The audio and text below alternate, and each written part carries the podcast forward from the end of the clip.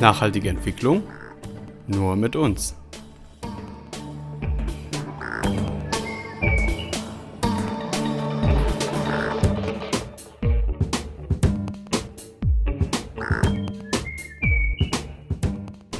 Migrantische Perspektiven auf die 17 Ziele für nachhaltige Entwicklung der Vereinten Nationen.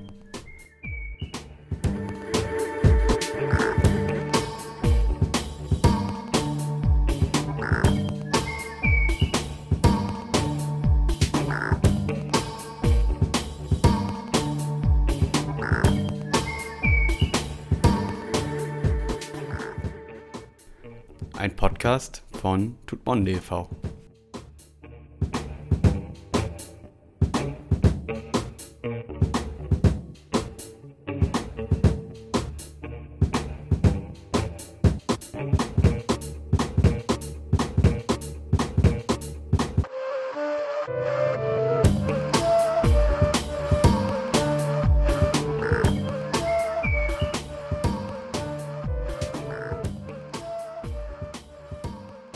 Die nachhaltigen Entwicklungsziele, was ist das?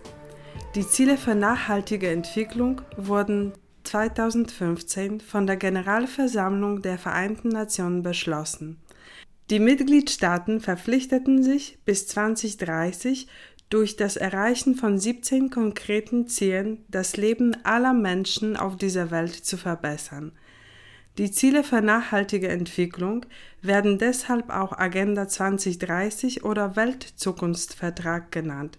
Nachhaltige Entwicklung bedeutet, die Bedürfnisse der Menschen zu erfüllen, dabei aber die Lebensgrundlage zukünftiger Generationen zu erhalten. Die Vereinbarkeit von sozialer Gerechtigkeit, wirtschaftlicher Entwicklung und ökologischer Nachhaltigkeit bilden deswegen die Grundlage der SDGs. Die Ziele basieren auf fünf Grundprinzipien. Erstens Mensch. Die Würde des Menschen muss geschützt werden. Hunger und Armut müssen bekämpft werden. Zweitens Partnerschaft. Nur durch globale Zusammenarbeit können die Ziele erreicht werden. Drittens Erde. Der Klimawandel muss bekämpft und unsere Lebensgrundlagen bewahrt werden. Viertens Frieden. Kriege beenden, gute Regierungsführung und gerechte staatliche Institutionen schaffen. Fünftens Wohlstand. Eine gerechte Globalisierung soll Wohlstand für alle schaffen, niemand darf zurückbleiben. Die SDGs benennen konkrete Ziele, einen festen Zeitrahmen und betreffen alle Menschen auf dieser Erde. Sie beinhalten 169 Unterziele.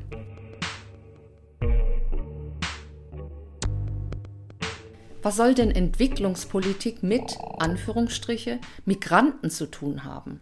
Die Umsetzung der Ziele für nachhaltige Entwicklung in Deutschland scheint in den Händen von weißen Menschen und Institutionen zu liegen. Nur wenige migrantische Organisationen und Migrantinnen begleiten die Umsetzung der SDGs aktiv mit. Noch weniger von ihnen werden dafür finanziell entlohnt. Woran liegt das? Fehlt uns als Migrantinnen der Zugang? Werden wir überhaupt als relevante Partnerinnen von den Weißen gesehen? Dieser Artikel soll ein Impuls zu der Diskussion sein. Von Jana Michael. Eine lange Zeit wurde Entwicklungspolitik vom globalen Norden gestaltet. So wurden auch postkolonialistische Zusammenhänge als stark diskriminierende Diskurse kaum dekonstruiert. Bis heute gibt es tiefsitzende, diskriminierende Auffassungen in der Gesellschaft. Migrantinnen sind in diesem Diskurs vielfach von Mehrfachdiskriminierung betroffen. So übernehmen Migrantinnen automatisch eine untergeordnete Rolle, auch in Deutschland.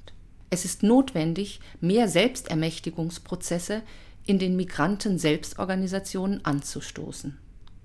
Immigrierte Menschen müssen über die psychologischen Auswirkungen, die eine Migration mit sich bringt, aufgeklärt werden. Ebenso sollten sie auf die Herausforderungen und auf strukturell bedingte Rollenzuweisungen hingewiesen und darin unterstützt werden, damit umzugehen, mehrere Identitäten in sich zu vereinen. Individuelles Empowerment, gekoppelt mit gesellschaftlichem Verständnis der eigenen Position, ist ein langwieriger Prozess. Viele Studien belegen, dass diese Prozesse zu informierteren Positionen und weniger rassistischen Haltungen in der ganzen Gesellschaft führen.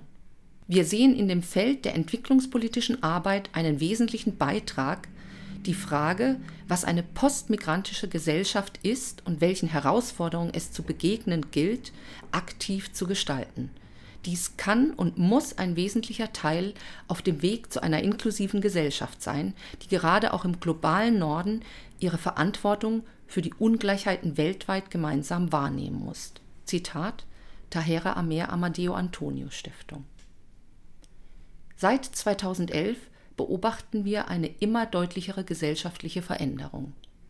Rassismus und Antisemitismus begegnen uns im Alltag öfter und offener. Mit der Gründung und dem anschließenden Wahlerfolg der AfD bewahrheiteten sich unsere Befürchtungen. Frauenverachtende, rassistische und antisemitische Äußerungen wanderten auch im täglichen Erleben immer mehr in die Mitte der Gesellschaft. Seit 2015 gibt es eine starke politische und gesellschaftliche Diskussion darüber, wie Deutschland die vielen neu angekommenen Menschen integrieren könne. Es wird über interkulturelle Öffnung gesprochen. Viele Migrantinnen, die schon seit Jahren in Deutschland leben oder hier geboren sind, werden mit einem neuen Phänomen, Anführungsstriche, wie fremd ich doch bin, konfrontiert. Viele Migrantinnen die sich in Deutschland zu Hause gefühlt und Deutschland als Heimat bezeichnet haben, sind auf dem Weg der Entbindung von Deutschland.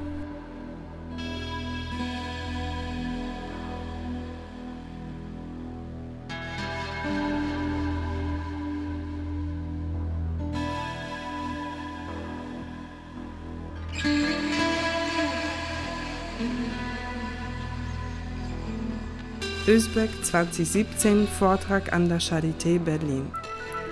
Viele Migrantinnen, auch ich, begegnen den rassistischen Attacken und dem vernichtenden Gefühl des Fallengelassenwerdens mit einer Entbindung, einer Entidentifizierung. Selbst wenn man sich als deutsch gefühlt und identifiziert hat, schwindet dies Gefühl der Zugehörigkeit. Die frei werdende Besetzungsenergie wird dem nicht-deutschen Teil der Identität zugeführt. Die Bindung zum Deutschen, die sich selbstverständlich aufbaut, nimmt ab. Es ist nicht so, wie gern behauptet, dass es diese Bindung und Identifizierung nicht gibt. Hinzu kommt, dass es Migrantinnen und ihren Interessensvertretungen am Zugang zu Politik und Verwaltung mangelt. Wiederholt sind wir mit einer sehr fest umrahmten, rassistisch aufgeladenen Zuschreibung konfrontiert, die uns die gewählten politischen Felder und Themen absprechen. So hören wir zu unserer thematischen Aufstellung aus der Verwaltung die Frage, was soll denn Entwicklungspolitik mit Migranten zu tun haben? Auch die Unterstellung, Frauenrechte, Kinderschutz und Entwicklungspolitik sind keine Themen, die hier für Migranten oder Geflüchtete von Interesse sind.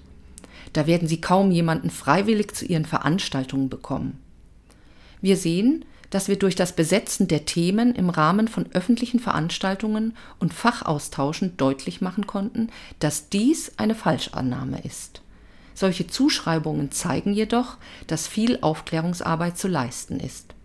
Entwicklungspolitik und die Umsetzung der SDGs ist für uns als Migrantinnen eine große Chance. Wir haben Unterdrückung, Verhaftung auch nahestehender Personen, Krieg, Ungleichheit, Armut und Hunger selbst erlebt. Wir wissen, wie es unseren Familien in unserer Heimat geht. Und schon deswegen erleben wir uns als Multiplikatorinnen sehr authentisch.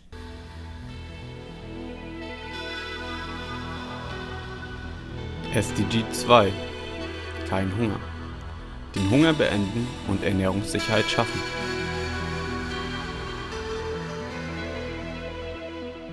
Wer satt ist, wird nie einen Hungrigen verstehen. Das kann ich bestätigen. So viel Hunger, was ich erlebt habe, die Schmerzen, die Kälte, das Zittern des Körpers. Alles im Kopf dreht sich um das Essen. Das heißt Überleben. Ich bin froh, dass ich das geschafft habe, aber denke jeden Tag an die Menschen, die zurückgeblieben sind. Samira, Somalia. Weltweit leiden 822 Millionen Menschen an Hunger. Weitere zwei Milliarden gelten als unterernährt. Das Ziel ist, bis 2030 allen Hunger und allen Formen von Mangelernährung weltweit zu beseitigen. Die bekannteste Form tritt auf, wenn nicht genug Lebensmittel zur Verfügung stehen, um den täglichen Kalorienbedarf des Menschen zu decken. Aber Mangelernährung tritt auch dann auf, wenn die äh, verfügbaren Lebensmittel zu einseitig sind. Ursachen für Hunger sind vielfältig. Naturkatastrophen und Dürren zerstören Ernten und treiben Lebensmittelpreise hoch. Häufiger jedoch sind es politische Gründe. Landraub durch globale Unternehmen zerstört die Lebensgrundlage von Kleinbauern. Spekulation mit Lebensmitteln sorgen für künstliche Knappheit. Im Krieg wird Hunger zur Waffe. Im syrischen Bürgerkrieg nutzten alle Kriegsparteien, vor allem der Diktator Bashar al-Assad, die Taktik der Belagerung, um die Zivilbevölkerung durch Hunger zur Aufgabe zu bewegen. Aufgrund von Korruption und fehlender internationaler Hilfsbereitschaft ist auch die Versorgung in den Flüchtlingscamps in den Nachbarländern Syriens katastrophal. Oft bleibt Flucht nach Europa die einzige Option.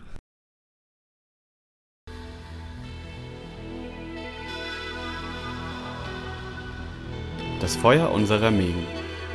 Eine Geschichte von Naya Fahd, inspiriert von einer wahren Begebenheit in einem jordanischen Flüchtlingscamp. Klarer Himmel, zu viele Leute, weiße Zelte, nackte Füße, leere Mägen. Das sind alles Details, an die ich mich von diesem schrecklichen Morgen erinnern kann. In der Morgendämmerung mit dem Krähen des Hahns, der nur in meiner Vorstellung lebt, beging ich das erste Verbrechen des Tages. Der erste Schritt vor meinem Haus, wie mein Sohn es nennt, oder eher mein Zelt, wie die offizielle Bezeichnung lautet. Ich bin auf der Suche nach einem Happen zu essen, der als Verlängerungsdokument für meinen Aufenthalt hier dienen könnte, um noch einen Tag länger am Leben zu bleiben. Oder vielleicht doch einen Tag weniger. Nachdem mir die Energie ausgegangen war, nicht einmal 17 Schritte hatte ich geschafft, versuchte ich langsam zu gehen. Ganz im Gegensatz zum Klang des unerbittlichen Schreins meines Magens, der an seine Existenz nochmal erinnern wollte. Mit Stimmen, die jedem hier so vertraut waren. Es wäre so seltsam, wenn sie nicht mehr da wären. Ich dachte vor einem Moment, es meinem Magen nachzumachen, um vielleicht etwas Energie zu gewinnen, so dass ich mein Ziel erreichen könnte. Aber ich änderte meine Meinung, weil ich nichts zum Anschreien hatte. Nun, ich werde meinen Magen ignorieren, wie ich ihn immer ignoriert habe, oder besser gesagt, ich vergaß ihn, weil ich mich mit ihm versöhnte und ich ihn verstand. Ich wollte zu meiner Nachbarin im siebten Zelt, die Brot versteckt, damit die Sonne und der Wind nicht den Geruch ihres Brots stahlen. Ich könnte es aber trotzdem noch riechen, allein dadurch, dass ich es mir vorstellte. Ich werde nicht leugnen, dass ich sie beneidete, als ich hörte, wie ihr Mann, während die Mägen alle Anwesenden schrien, ihr zerflüsterte, dass er ihr einen Leib gesichert hatte. Nicht etwa, weil er romantisch war, nee, sondern aus einem anderen Grund, der durch die Geräusche der leeren Mägen ihres Babys gerechtfertigt war. Ich kann auch nicht leugnen, dass ich ihr vergeben hätte, wenn sie mein Brot gestohlen hätte, Allein dadurch, weil ich mich an ihre Stelle versetzte und mir vorgestellt habe, dass ich das hatte, was sie hatte. Ich schwöre, dass ich ein Volk töten würde, damit ich das Brot mit meinen Kindern essen und es nicht mit jemand anderen teilen müsste. Es ist nicht komisch, wie menschliches Mitgefühl und Toleranz nur dann auftreten, wenn wir selbst in Tragödien verwickelt sind oder uns darin vorstellen.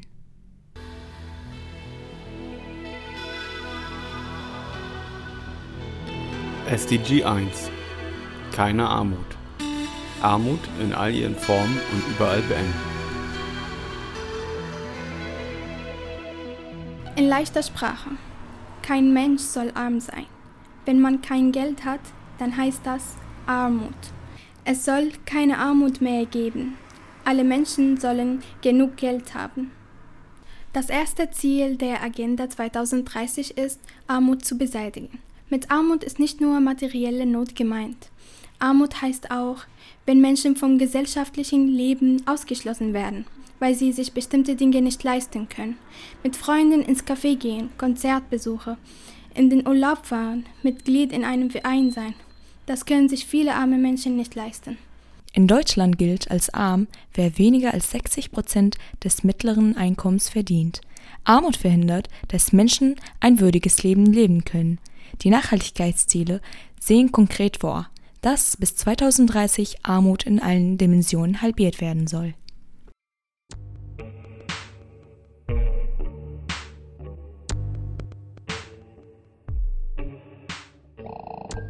Facetten der Armut. Armut ist relativ.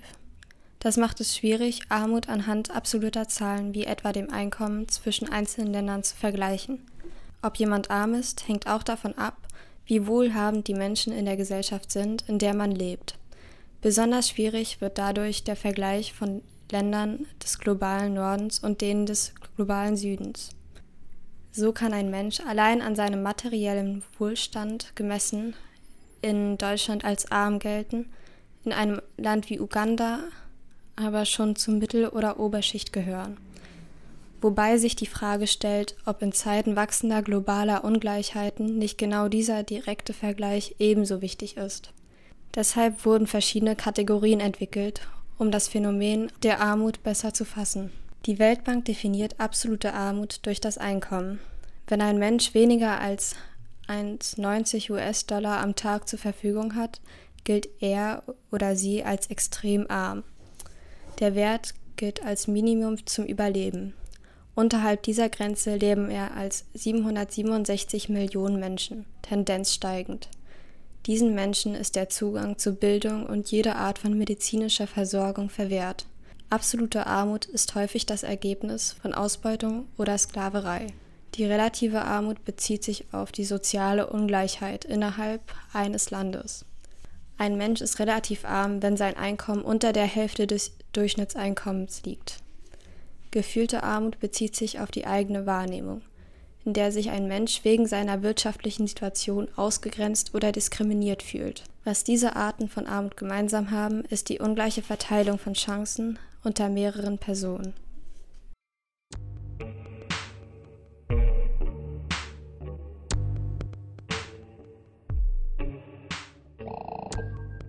In Deutschland sind Frauen, Alte, Jugendliche und Migrantinnen besonders stark armutsgefährdet.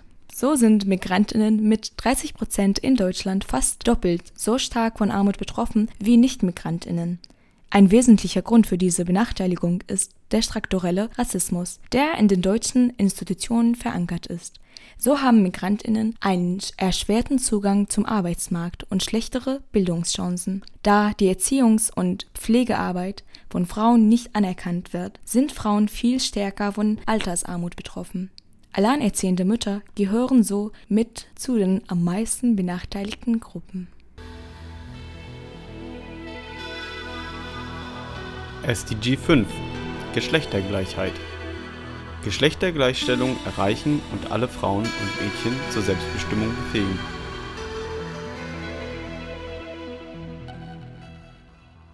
Jeden Tag beobachte ich, wie Frauen, die in meinem Umfeld leben, gesellschaftlich und politisch unterdrückt werden und manche sich sogar unterdrücken lassen. Aus diesem Grund habe ich mich entschieden, den Artikel über die Gleichberechtigung zwischen den Geschlechtern zu schreiben, um der Gesellschaft zu zeigen oder auch beweisen, dass das Ziel Gleichberechtigung noch weit entfernt ist. Viele Menschen halten es nicht für nötig, dafür zu kämpfen, was ich sehr schade finde, da das Unterdrücken der Frauen sehr offensichtlich ist. Ich hoffe, dass es sich in der nahen Zukunft ändert. Victorie, 15 Jahre.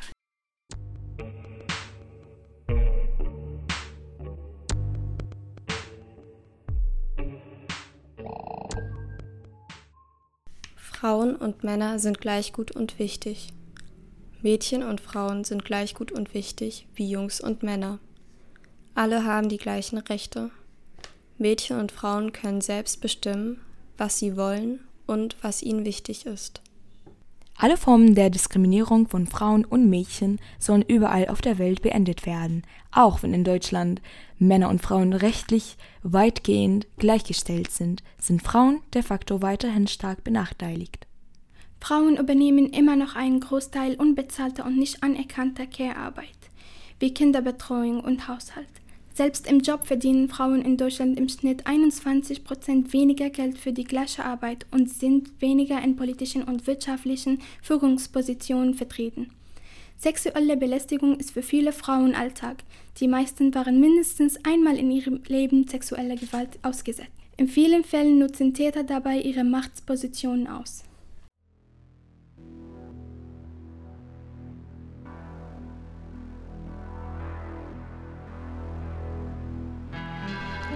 Gerechtigkeit noch nicht in Sicht.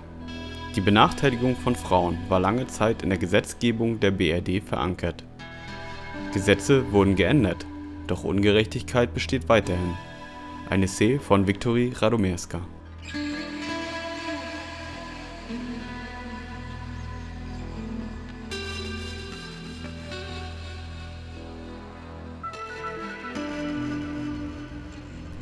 Lange waren die Aufgaben zwischen den Geschlechtern klar verteilt.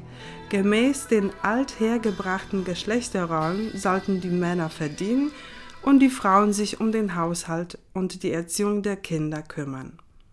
Erst 1977 wurde das Gesetz, das den Frauen in Westdeutschland untersagte, ohne Erlaubnis ihrer Ehemänner zu arbeiten, abgeschafft. Für die Frauen war das ein großer Schritt in Richtung Unabhängigkeit und Selbstbestimmtheit. Seitdem haben Frauen beruflich dieselben Chancen wie Männer. In der Praxis sieht es jedoch anders aus, denn nach wie vor haben Männer bessere Chancen, auf Führungspositionen zu gelangen. Dazu kommt, dass Frauen für dieselbe Arbeit immer noch weniger Geld bekommen. Einen richtigen Grund dafür gibt es nicht, außer dass sie Frauen sind. Im Jahr 2017 wurde das Gesetz zur Förderung der Transparenz in Entgeltstrukturen veröffentlicht. Ziel dieses Gesetzes war, die Unterschiede bei Gehältern von Frauen und Männern zu reduzieren durch mehr Transparenz. Das Problem ist, dass sich nur 19 Prozent aller Arbeitgeber daran halten und es keine Möglichkeit gibt, diese Offenlegung auch einzufordern. Für mich wird daran sichtbar, dass die Führungspositionen meistens von Männern besetzt sind, die kein Interesse daran haben, Frauen und Männer gleichwertig zu bezahlen. Ich hoffe für mich und für andere Frauen, dass sich trotzdem mit der Zeit etwas ändern wird daran, so dass die nächste Generation von Frauen leichteren Zugang zu Führungspositionen hat und auch den gleichen Lohn bekommt wie Männer.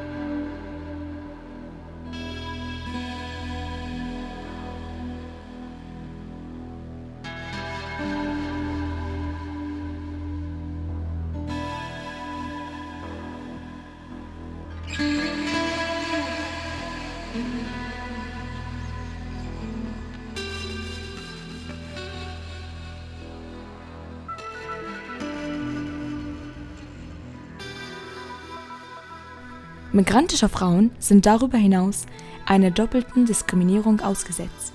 Neben Sexismus haben sie auch mit Rassismus zu kämpfen. Im Alltag sind sie nicht nur durch sexuelle Übergriffe gefährdet, sondern auch durch rassistische, verbale und körperliche Gewalt. Aber auch institutionell werden migrantische Frauen stark benachteiligt. So ist es Kopftuchträgerin in der Praxis kaum möglich, einen Job, eine Ausbildungsstelle oder eine Wohnung zu bekommen. Die Mehrfachzugehörigkeit der Kopftuch tragenden Frauen zu Geschlecht, Religion, Körper, Herkunft, Klassismus, Alter und so weiter begründen unterschiedliche, verbreitete und mehrdimensionale Diskriminierungsformen. Diese Frauen sind wegen ihrer Wahrnehmbarkeit besonders häufig betroffen.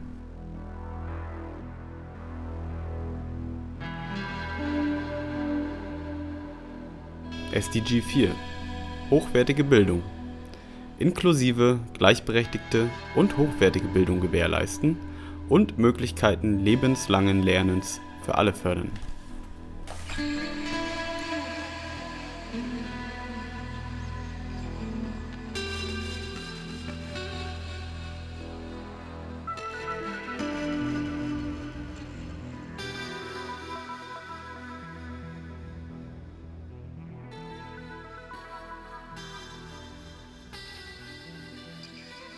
In leichter Sprache. Alle Menschen sollen gut lernen können. Alle Menschen dürfen lernen. Es ist wichtig, dass alle gleich gut lernen können. Man kann immer etwas Neues lernen, egal wie alt man ist. Wir müssen uns darum kümmern, dass alle mitlernen können. Weltweit ist es vielen Kindern nicht möglich, eine Schule zu besuchen. Zum Teil immer noch, weil es keine Bildungsangebote in der Nähe gibt. Oft aber, weil der Zugang zur Bildung Geld kostet, das die Familien nicht haben. Der Zugang zu höherer Bildung ist in sehr vielen Ländern nur der wohlhabenden Oberschicht vorbehalten.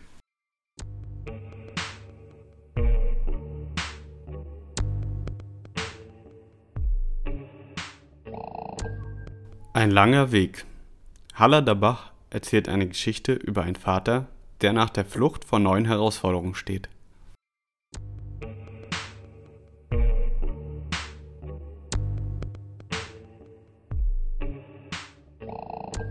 Hier lege ich zum sechsten Mal in Folge die Fahrprüfung ab.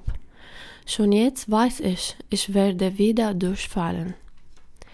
Jedes Mal ist es zu dem gleichen voraussehbaren Ergebnis gekommen. Wie bekomme ich einen Führerschein in einem europäischen Land? Ich kann nicht mal in meiner Muttersprache lesen, obwohl ich 43 Jahre alt bin und zwei Kinder habe. Wegen des Kriegs bin ich vor zwei Jahren aus Syrien geflüchtet. Ich bin nach Deutschland gekommen. Ich habe einen Integrationskurs. Es war eine Qual. Ich kann nicht einmal in meine Muttersprache schreiben.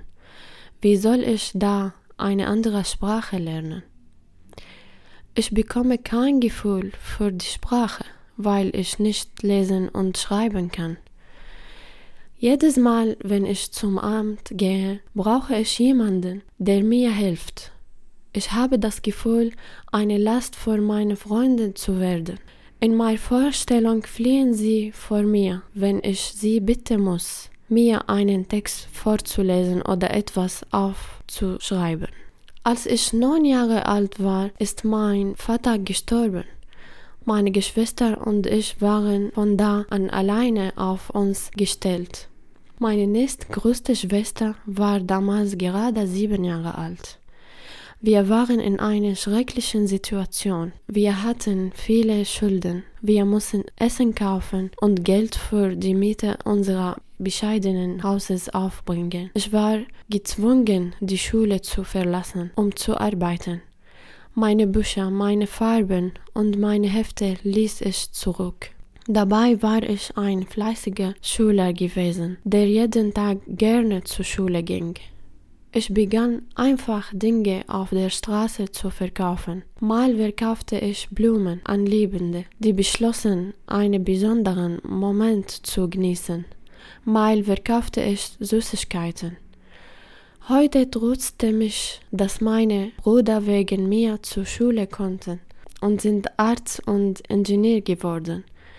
Jetzt werde ich weitermachen und meine Kinder unterrichten. Sie können sich auf eine schöne Zukunft freuen. Ich bin jetzt in der deutschen Schule genauso weit wie sie und können mir meine Kinder jetzt täglich neue Buchstaben beibringen. Ich habe diese Reise begonnen, die ich bisher nicht vollenden konnte. Doch ich habe Ambition und ich habe Hoffnung.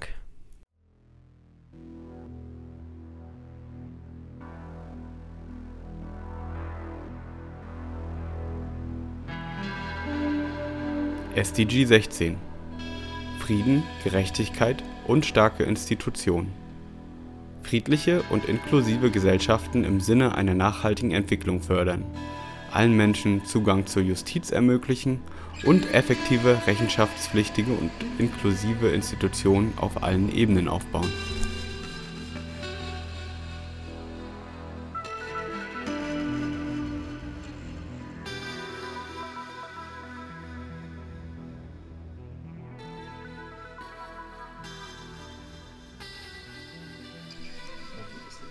In leichter Sprache.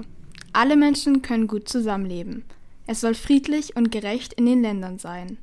Dann können alle Menschen gut zusammenleben. Die Behörden und Ämter müssen sich darum kümmern. zum Beispiel das Sozialamt, die Polizei und das Gericht. Die Behörden und Ämter müssen gute Arbeit für alle Menschen machen.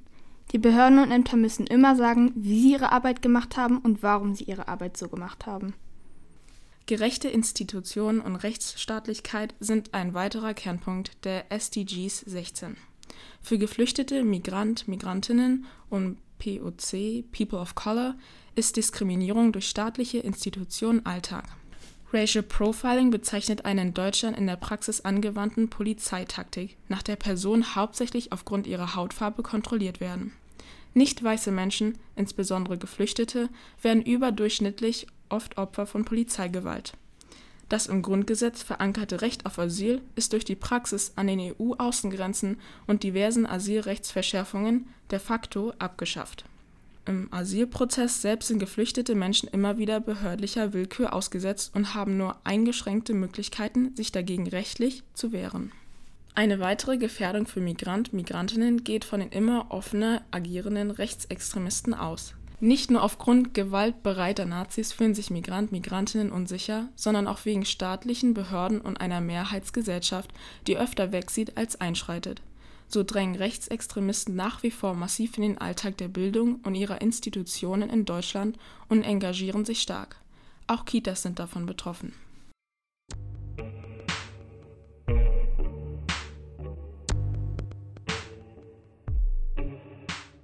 Schweres Gepäck. Rassismus ist bittere Realität im Alltag von Migrantinnen. Die meisten Angriffe bleiben unsichtbar. Doch Nayafat berichtet darüber, was es bedeutet, als fremd wahrgenommen zu werden.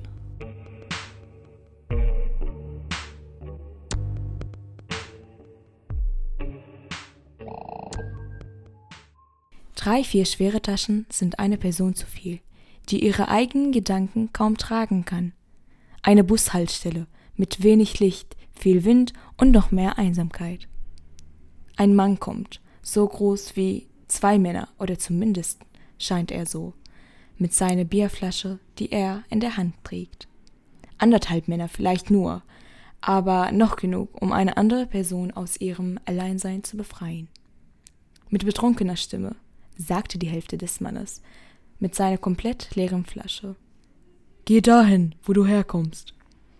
Tut mir leid, aber der Geburtskanal ist eine Einbahnstraße, sagte die andere Person mit einem halben Schritt nach vorne Geh zurück in dein eigenes Land, sagte der andere Mann. Ich glaube nicht, dass ich ein eigenes Land habe. Bin ich denn eine Königin? fragte die Person skeptisch. Mit drei Schritten zurück sagte der Mann Still dich nicht dumm, du nimmst unser Geld und unsere Arbeit weg. Danke, ich muss jetzt weiter zu einem Vorstellungsgespräch für deinen Job antwortete die Person lachend und geht weiter, als ob es nie so schwere Taschen auf der Welt existierten.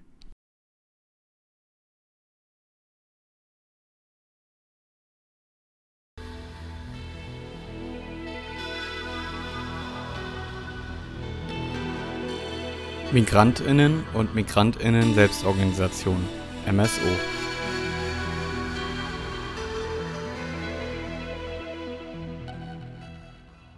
Deutschland ist ein Einwanderungsland geworden und auch die Gesellschaft kann als postmigrantisch beschrieben werden.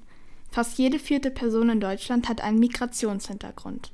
Die meisten Migrantinnen leben in den alten Bundesländern. In den neuen Bundesländern bilden Menschen mit Migrationsgeschichte nur 6% der Gesamtbevölkerung. Dementsprechend haben die meisten MSO ihren Sitz in den alten Bundesländern. Trotz dieser Tendenz ist gerade in den neuen Bundesländern die AfD besonders präsent und aktiv und gewinnt wieder stark an Zulauf. In diesem Zusammenhang ist das bereits bekannte Phänomen der Ausländerfeindlichkeit ohne Ausländer ganz besonders sichtbar. Historischer Dammbruch waren die diesjährigen Ereignisse um die Ministerpräsidentenwahl im Thüringer Landtag. Der FDP-Politiker Thomas Kemmerich ist im Landtag in Erfurt mit Hilfe von CDU und AfD überraschend zum Thüringer Ministerpräsidenten gewählt worden. Das Ergebnis der Wahl bestätigte die Befürchtungen von Migrantinnenorganisationen, dass die gesellschaftliche Spaltung enorm zunimmt, die rechtsgerichteten Parteien stärker werden und infolgedessen die Grundwerte der Demokratie in Deutschland gefährdet sind. Die MSO steht im Jahre 2020 vor ganz besonderen großen Herausforderungen. Durch die rasche Verbreitung des Coronavirus und die daraus entstehenden Konsequenzen sind Nationalismus und Rassismus verstärkt zu spüren. Die Corona-Situation kennzeichnet sich insbesondere durch Gefühle der Angst und der Bedrohung, und zwar für jede einzelne Person. In diesem Zusammenhang sprechen die Soziologen vom Kriegsmodus ohne Krieg, in den die Menschen aufgrund der Corona-Krise versetzt wurden. In der Praxis bedeutet es dann, dass die Menschen versuchen, nach Schuldigen zu suchen. Viele rechtsorientierte Menschen haben das Gefühl, sie müssen gerade jetzt noch mehr für Ordnung sorgen und gegen Globalisierung und Migration ankämpfen. Der dramatischen Situation von geflüchteten Menschen im Ausland sowie der kritischen Lage von Asylsuchenden und Geflüchteten in den Gemeinschaftsunterkünften wird in der Öffentlichkeit kaum Aufmerksamkeit geschenkt. Was würde den MSO und Migrantinnen helfen? Vor allem, dass migrantische Organisationen in Deutschland in die entwicklungspolitische Arbeit der Länder einbezogen werden, dass in den entwicklungspolitischen Institutionen eine Quotenregelung eingeführt wird, die die Partizipation überhaupt erst möglich macht, dass migrantische Organisationen Zugang zu den Fördermöglichkeiten der gängigen Programme bekommen, der bisher wegen hoher Kofinanzierung für MSO nie gegeben war, zum Beispiel durch eine Art Solidaritätszuschlag. Notwendig ist eine stärkere Einbindung in den Prozess der Erstellung bzw. Überarbeitung der Bildungsprogramme auf Länderebene zu globalem Lernen und eine stärkere Vertretung in der Kommunal-, Landes- und Bundespolitik, da dort bisher wenig Sichtbarkeit gewährleistet ist. Letztendlich muss über ein Wahlrecht für Migrantinnen ernsthaft diskutiert werden. Als MSO fühlen wir uns verpflichtet, eine aktive Rolle in der entwicklungspolitischen Arbeit zu übernehmen und die SDGs breit in der Gesellschaft zu streuen und damit auch Rassismus und Rechtspopulismus entgegenzuwirken. Durchgehend machen wir die Erfahrung von strukturellem Rassismus, das heißt Hürden, die oftmals wenig sichtbar sind. Gerade in der Unsichtbarkeit dieser Hürden für all diejenigen, die nicht negativ davon betroffen sind, liegt eine große Herausforderung und eine wesentliche Schnittstelle zwischen einem Gelingen der Umsetzung der SDGs und einer Verringerung des strukturellen Rassismus. Alle Formen der Gewalt und die gewaltbedingte Sterblichkeit überall deutlich verringern. So lautet das erste Unterziel von SDGs 16. Dazu zählen unter anderem Kriege, organisierte Kriminalität, Terrorismus und staatliche Repressionen. Gewalt in der heutigen Welt ist vielfältiger denn je.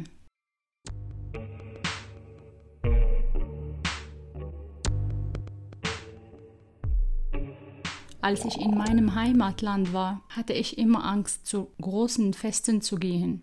Dort gab es im Gedränge immer wieder Männer, die uns als Kinder oder als junge Frauen angefasst haben. Das fand ich sehr unangenehm. Und manchmal wäre ich wegen dieser Berührungen lieber zu Hause geblieben. Ich habe mich aber geschämt, meine Eltern davon zu erzählen. SDG 17 Partnerschaften zur Erreichung der Ziele Umsetzungsmittel stärken und die globale Partnerschaft für nachhaltige Entwicklung wiederbeleben. In leichter Sprache. Die Länder müssen zusammenarbeiten. Die Länder brauchen Geld, um diese Ziele zu erreichen. Und die Länder müssen mehr zusammenarbeiten. Dann können wir etwas dafür tun, dass die Dinge auf der Welt besser werden. Solidarität statt Grenzregime. Um Migration zu kontrollieren, nimmt die EU den Tod von tausenden Menschen in Kauf, die bei dem Versuch, nach Europa zu gelangen, im Mittelmeer ertrinken.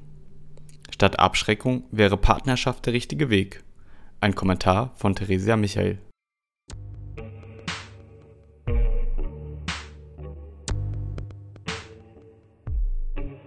Wenn ein Mensch einen anderen Menschen im Schwimmbad vor dem Ertrinken rettet, dann wird das als was Ehrenhaftes gesehen. Aber wenn jemand Menschen aus dem Mittelmeer rettet, dann wird man dafür bestraft. Das italienische Parlament hat durch ein Sicherheitssekret die private Seenotrettung drastisch verschärft. Die Durchsetzung dieser Verschärfung würde bedeuten, dass bei unerlaubter Einfahrt die italienischen Häfen Geldstrafen von bis zu einer Million Euro verhängt werden können. Unerlaubte Rettungen könnten bis zu zehn Jahren Haft bestraft werden. Schon allein in diesem Jahr 2020 sind tausende Menschen bei der Flucht übers Mittelmeer ertrunken. Die Frontex-Mission, die als europäische Grenz- und Küstenwache die Gewässer sichern soll und somit auch dafür zuständig ist, Menschen in Seenot zu helfen, ist damit gescheitert. Leider wird nicht darüber diskutiert, wie dieser Missstand behoben werden kann, sondern darüber, ob Europäerinnen Nicht-Europäerinnen überhaupt retten dürfen oder nicht. Wenn ein Staat mehr Kontrolle über die Einwanderung haben will, dann sollten sie Einwanderung besser regeln und überhaupt Möglichkeiten für eine legale, sichere Einwanderung schaffen.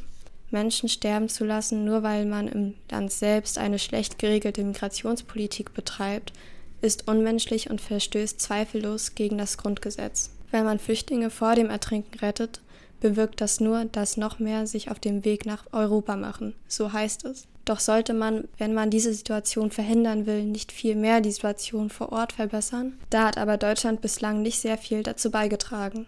Ihre Entwicklungspolitik stagniert prozentual schon seit Jahrzehnten und die zunehmenden Waffenexporte befeuern eher kriegerische Auseinandersetzungen, denn befrieden sie. Auch die ungleichen Handelsbedingungen helfen nicht, und so ist es kein Wunder, dass weiterhin Menschen sich auf die Flucht begeben und nach Europa kommen.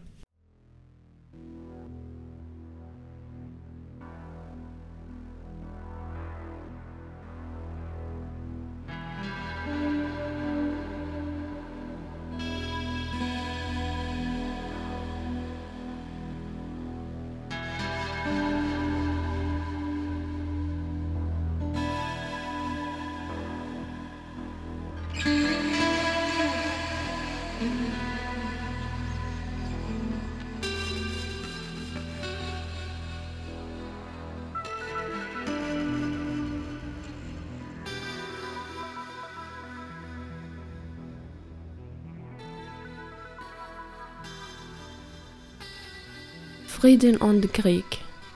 Ich kann nicht ohne meine Freundin leben. Wir waren zusammen spielen. Wir haben zusammen geweint, zusammen gelacht. Der Krieg hat uns getrennt. Er hat uns von unseren Träumen entfernt. Unsere Ziele sind nun weit voneinander. Wann können wir in Frieden leben, wieder glücklich sein?